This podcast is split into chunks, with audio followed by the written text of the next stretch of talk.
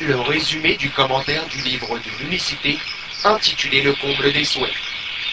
Commentaire de Cheikh Saleh ibn Abdelaziz al-Ishir, résumé par Mohamed ibn Hussein al-Qahtani.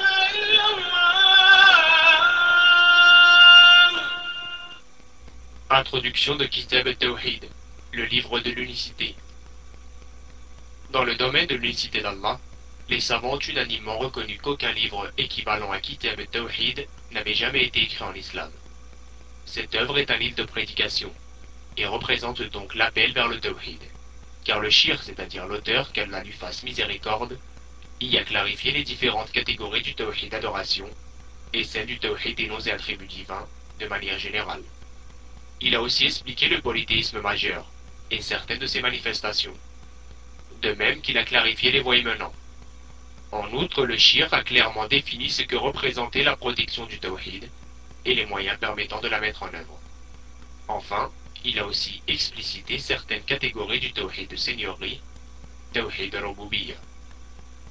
Ce livre Kitab tawhid est un livre très important. C'est pourquoi il est tout aussi important de lui accorder un grand intérêt en le mémorisant, en l'étudiant et en méditant dessus, car on en a toujours besoin où que l'on soit. Le terme tawhid signifie rendre une chose unique. On dit les musulmans unifient Allah, c'est-à-dire qu'ils considèrent leur divinité comme étant unique et cette divinité n'est autre qu'Allah Azzawajal. Le tawhid traité dans le livre d'Allah est de trois types. Le tawhid de la seigneurie, al Le tawhid de la divinité, al-uluhiyya et le tawhid des noms et attributs divins, al-asma wa sifat. Le tawhid de seigneurie consiste à unifier Allah dans ses actes, qui d'ailleurs sont nombreux. Il y a entre autres la création de l'univers avec ce qu'il contient, l'octroi de la subsistance risque, le don de la vie et de la mort et bien d'autres. Ainsi, l'unique auteur de ces actes de manière parfaite est Allah Azzawajal. Le tawhid de divinité consiste à unifier Allah par les actes que lui voue le serviteur. Le troisième type de tawhid, le tawhid des noms et attributs divins, consiste en ce que le serviteur croit qu'Allah est unique dans ses noms et attributs et que personne ne lui ressemble. Ces trois types de tawhid ont été cités par le shir dans cet ouvrage. Il a insisté sur ce dont les gens avaient vivement besoin, à savoir le tawhid de divinité et d'adoration, et au sujet duquel la littérature est pauvre, tout en expliquant les catégories comme la confiance, la crainte et l'amour, etc. Après avoir développé cela, il a aussi montré son contraire, à savoir le polythéisme, qui consiste à attribuer un associé à Allah, que ce soit dans sa seigneurie, dans l'adoration ou dans ses noms et attributs. En effet, le but de cet ouvrage est de mettre en évidence l'interdiction d'attribuer un associé à Allah dans l'adoration, et l'ordre qu'Allah a intimé de l'unifier. Par ailleurs, les textes indiquent, selon un point de vue, que le polythéisme se divise en deux, majeur et mineur. Il se divise aussi selon un autre point de vue en trois, polythéisme majeur, mineur et caché. Le polythéisme majeur est celui qui exclut de la sphère de l'islam. Il consiste à adorer en plus d'Allah un autre que lui, à vouer une forme quelconque d'adoration à autre qu'Allah, ou à lui attribuer un égal dans l'adoration. Le polythéisme mineur est ce que le législateur a décrété est une forme de polythéisme sans pour autant le considérer au même niveau de gravité qui le classerait parmi les formes de polythéisme majeur. Par conséquent, certaines formes de polythéisme majeur sont apparentes, comme le polythéisme des adorateurs d'idoles, des tombes et des morts, etc. D'autres formes de polythéisme sont cachées, comme le polythéisme des hypocrites, de ceux qui vouent toute leur confiance à leur maître spirituel, aux morts ou aux différentes divinités. Leur polythéisme est donc lié à leur fort intérieur et n'est pas apparent. Quant au polythéisme mineur, c'est comme le fait de porter un anneau protecteur, un fil porte-bonheur, des amulettes ou de jurer par autre qu'Allah. Enfin, le polythéisme caché correspond à l'ostentation légère et aux actes assimilés. Prologue de Kitab Tawhid Allah le Très-Haut dit Je n'ai créé les djinns et les hommes que pour qu'ils m'adorent. Sourate ceux qui éparpillent, verset 56. Et il dit Nous avons envoyé dans chaque communauté un messager pour leur dire Adorez Allah et écartez-vous du tarot. Sourate les abeilles, verset 36. Allah dit aussi et ton Seigneur a décrété, n'adorez que lui, et marqué de la bonté envers les pères et mères.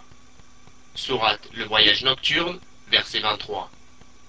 Il dit, dit, venez, je vais vous réciter ce que votre Seigneur vous a interdit, ne lui associez rien. Sourate Les Bestiaux, verset 151. Allah dit encore, Adorez Allah et ne lui donnez aucun associé. Sourate les femmes, verset 36. Ibn Mas'ud, qu'Allah a dit Quiconque voudrait lire le testament de Mohammed sallallahu alayhi wa sallam, sur lequel il aurait apposé son sceau, qu'il lise la parole d'Allah le Très-Haut. Il est dit Venez, je vais réciter ce que votre Seigneur vous a interdit. Ne lui associez rien, et soyez bienfaisants envers vos pères et mères. Sourate les bestiaux, verset 151. Jusqu'à sa parole. Et voilà mon chemin dans toute sa rectitude. Suivez-le donc, et ne suivez pas les sentiers. Verset 153 de la Sourate les bestiaux. Mu'ad ibn Jabal rapporte J'étais derrière le prophète sallallahu alayhi wa sallam sur un âne. Il me dit Oh Mu'ad, sais-tu quel est le devoir des serviteurs envers Allah et quel est son devoir envers eux? Je répondis Allah et son prophète sont plus savants. Il continua alors Le devoir des serviteurs envers Allah est qu'ils l'adorent sans rien lui associer, et son devoir envers eux est qu'il ne châtie pas ceux qui ne lui ont rien associé. Et je m'écriai, Ô prophète d'Allah, puis-je répandre cette bonne nouvelle parmi les gens? Il dit, ne l'annonce pas, car il risquerait de ne s'en remettre qu'à cela. Rapporté par Al-Bukhari et Muslim dans leur recueil de hadiths authentiques respectifs. Les points à retenir. Premièrement, le but de la création des djinns et des hommes. Deuxième point. L'adoration représente le tawhid car c'est à son sujet que les conflits entre les prophètes et les peuples ont éclaté. Troisièmement, quiconque ne reste pas fidèle au tawhid n'adore pas Allah correctement. Apparaît donc le sens du verset Et vous n'êtes pas adorateur de ce que j'adore. Sourate les infidèles, verset 5. Quatrièmement, le but de l'envoi des prophètes. Point numéro 5 le message du Tawhid a été envoyé à toutes les communautés. Point numéro 6. La religion des prophètes est unique. Septième point. Le point le plus important. L'adoration d'Allah ne se réalise qu'à condition de renier le tarot. Apparaît ici le sens du verset. Donc, quiconque mécroit au tarot, tandis qu'il croit en Allah, saisit lance la plus solide. Sourate la vache, verset 256. Point numéro 8. Le Tarot englobe tout ce qui est adoré en dehors d'Allah. Point numéro 9. L'importance aux yeux des salafs des trois versets clairs sans équivoque de la sourate Les Bestiaux, Al-Anan, qui contiennent dix enseignements dont le premier l'interdiction du polythéisme. Note du traducteur. Communément traduit par les prédécesseurs, le terme salaf désigne le plus souvent les trois premières générations de musulmans, les compagnons, les successeurs et ceux qui leur ont succédé sur la voie de vérité. Le dixième point. Les versets sans équivoque de la sourate Le Voyage Nocturne, Al-Isra, qui contiennent 18 enseignements, dans lesquels Allah a débuté par sa parole, N'assigne point à Allah d'autre divinité, sinon tu te trouveras méprisé et abandonné. Sourate Le Voyage Nocturne, verset 22. Pour conclure par le verset, N'assigne donc pas à Allah d'autre divinité, Sinon tu seras jeté dans l'enfer, blâmé et repoussé. Verset 39 de la sourate Le Voyage Nocturne. Allah, gloire à lui, a attiré notre attention sur l'importance de ses enseignements par sa parole. Tout cela fait partie de ce que ton Seigneur t'a révélé de la sagesse. Sourate Le Voyage Nocturne, verset 39. Point numéro 11. Le verset de la sourate Les Femmes, An-Nisa, surnommé le verset des dix qu'Allah le Très-Haut a débuté par Adorer Allah et ne lui donner aucun associé. Sourate les femmes, verset 36. Douzièmement, l'évocation du testament du prophète sallallahu alayhi wa sallam à sa mort. Treizièmement, la connaissance de notre devoir envers Allah. Le quatorzième point, La connaissance du devoir d'Allah envers ses serviteurs, à condition qu'il lui accorde ce qui lui revient de droit. Le quinzième point, la plupart des compagnons ne connaissent pas cet enseignement. Seizième point, il est permis de dissimuler la science pour une sage raison. Dix-septième point, il est recommandé d'annoncer aux musulmans une nouvelle qui le rend joyeux. Le point numéro 18. La crainte de son remède qu'à l'immensité de la miséricorde divine. Le point numéro 19. La personne interrogée sur quelque chose qu'elle ne sait pas répond Allah et son prophète sont plus savants. Vingtièmement. Il est permis de transmettre la connaissance à certains, pas à d'autres. Le point numéro 21. La modestie du prophète sallallahu alayhi wa sallam du fait qu'il monte sur un âne avec une personne derrière lui. Le point numéro 22. Il est permis qu'une seconde personne monte derrière soi sur une bête. Le point numéro 23. Le mérite de Mu'ad ibn Jabal. Le dernier point, le numéro 24. L'importance de cet enseignement. Commentaire. Je n'ai créé les djinns et les hommes que pour qu'ils m'adorent. Sourate ce qui éparpille, verset 56. C'est-à-dire que je n'ai créé les djinns et les hommes sans but ni objectif autre que le fait qu'ils m'adorent. Ce verset explicite le tawhid. La preuve est que les pieux prédécesseurs, les salafs, ont interprété l'expression pour qu'ils m'adorent par pour qu'ils m'unifient. Cette compréhension du verset est basée sur le fait que les prophètes ont été envoyés pour le tawhid de l'adoration. L'adoration consiste en vérité à se soumettre et s'humilier. Si en plus viennent s'ajouter l'amour et la servilité, cela devient l'adoration conforme religieusement. D'ailleurs, l'adoration d'Allah se définit dans le langage religieux par l'observance des ordres et des interdits par amour, espoir et crainte.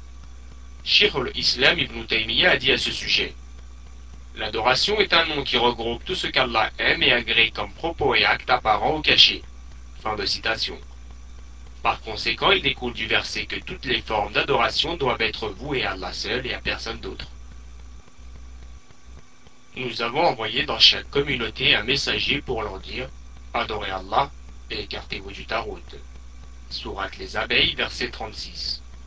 Ce verset est l'explication du sens de l'adoration et du tawhid, et du fait que les prophètes ont été envoyés pour transmettre ces deux paroles. Adorez Allah et écartez-vous du tarot. Ceci est la signification du tawhid. Ainsi, sa parole Adorez Allah recèle l'affirmation du tawhid, de même que sa parole Écartez-vous du tarot correspond au rejet du polythéisme. De plus, le terme tarot désigne toute chose pour laquelle le serviteur outrepasse ses limites, que cette chose soit adorée, suivie ou obéie. Dans le verset 23 de la sourate Le voyage nocturne, le passage Et ton Seigneur a décrété signifie dans le sens d'ordonner et conseiller. Puis ensuite, n'adorez que lui, c'est-à-dire limiter votre adoration à lui et à personne d'autre. Allah a ordonné et conseillé cela. D'ailleurs, ceci correspond exactement au sens de la parole il n'y a pas d'autre divinité en droit d'être adorée si ce n'est Allah. En effet, le concept de tawhid découlant du sens du verset est évident, car le tawhid consiste à adorer Allah uniquement. En d'autres termes, il s'agit de la réalisation de la parole il n'y a pas d'autre divinité en droit d'être adorée si ce n'est Allah.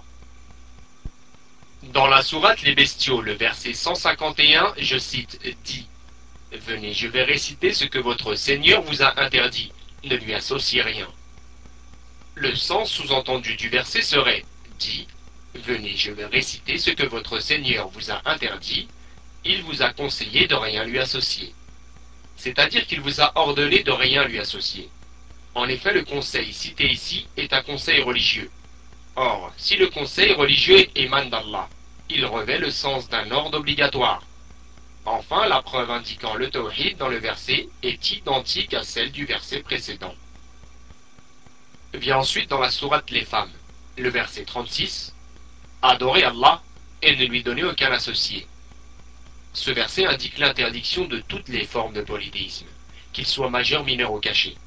Il indique aussi qu'il n'est pas permis de lui associer un ange, un prophète, un homme pieux, une pierre, un arbre ou un djinn, car tout ceci est englobé par la portée du terme aucun. Ibn Mas'ud, qu'Allah l'agrée, a dit, je cite, Quiconque voudrait lire le testament de Mohammed sallallahu alayhi wa sallam, sur lequel il aurait apposé son sceau. Fin de citation. C'est-à-dire s'il avait existé un testament que le prophète sallallahu alayhi wa sallam aurait effectivement laissé, sur lequel il aurait apposé son sceau, et qui aurait été ouvert après sa mort, sallallahu alayhi wa sallam, cela aurait sans aucun doute été ce verset contenant les dix conseils. Ces propos d'Ibn Mas'ud soulignent la grande importance que revêtent ces versets, débutant par l'interdiction du polythéisme. Ceci prouve qu'il s'agit de la plus grande des priorités, de la première et de la plus importante des requêtes. Mu'ad ibn Jabal rapporte Et j'étais derrière le prophète sallallahu alayhi wa sallam sur un âne. Et il me dit Oh Mu'ad, sais-tu quel est le devoir des serviteurs envers Allah? Et quel est son devoir envers eux? Et je répondis Allah et son prophète sont plus savants. Il continue alors Le devoir des serviteurs envers Allah et qu'ils l'adorent sans rien lui associer. Cela signifie que ce devoir envers Allah est de nature obligatoire, car le Coran et la Sunna, mais aussi tous les messagers, sont venus afin d'expliquer ce devoir et montrer qu'il s'agit de la plus impérative des obligations qui incombent aux serviteurs. Vient ensuite, et son devoir envers eux, et qu'il ne châtie pas ceux qui ne lui ont rien associé. Sur la signification du devoir d'Allah envers ses serviteurs, les savants ont unanimement affirmé qu'Allah s'est imposé ce devoir à lui-même. En effet, Allah s'interdit ce qu'il veut en accord avec sa sagesse, de même qu'il s'impose ce qu'il veut en accord avec sa sagesse. Comme lorsqu'il dit dans le hadith Qudsi suivant, Je me suis interdit à moi-même l'injustice.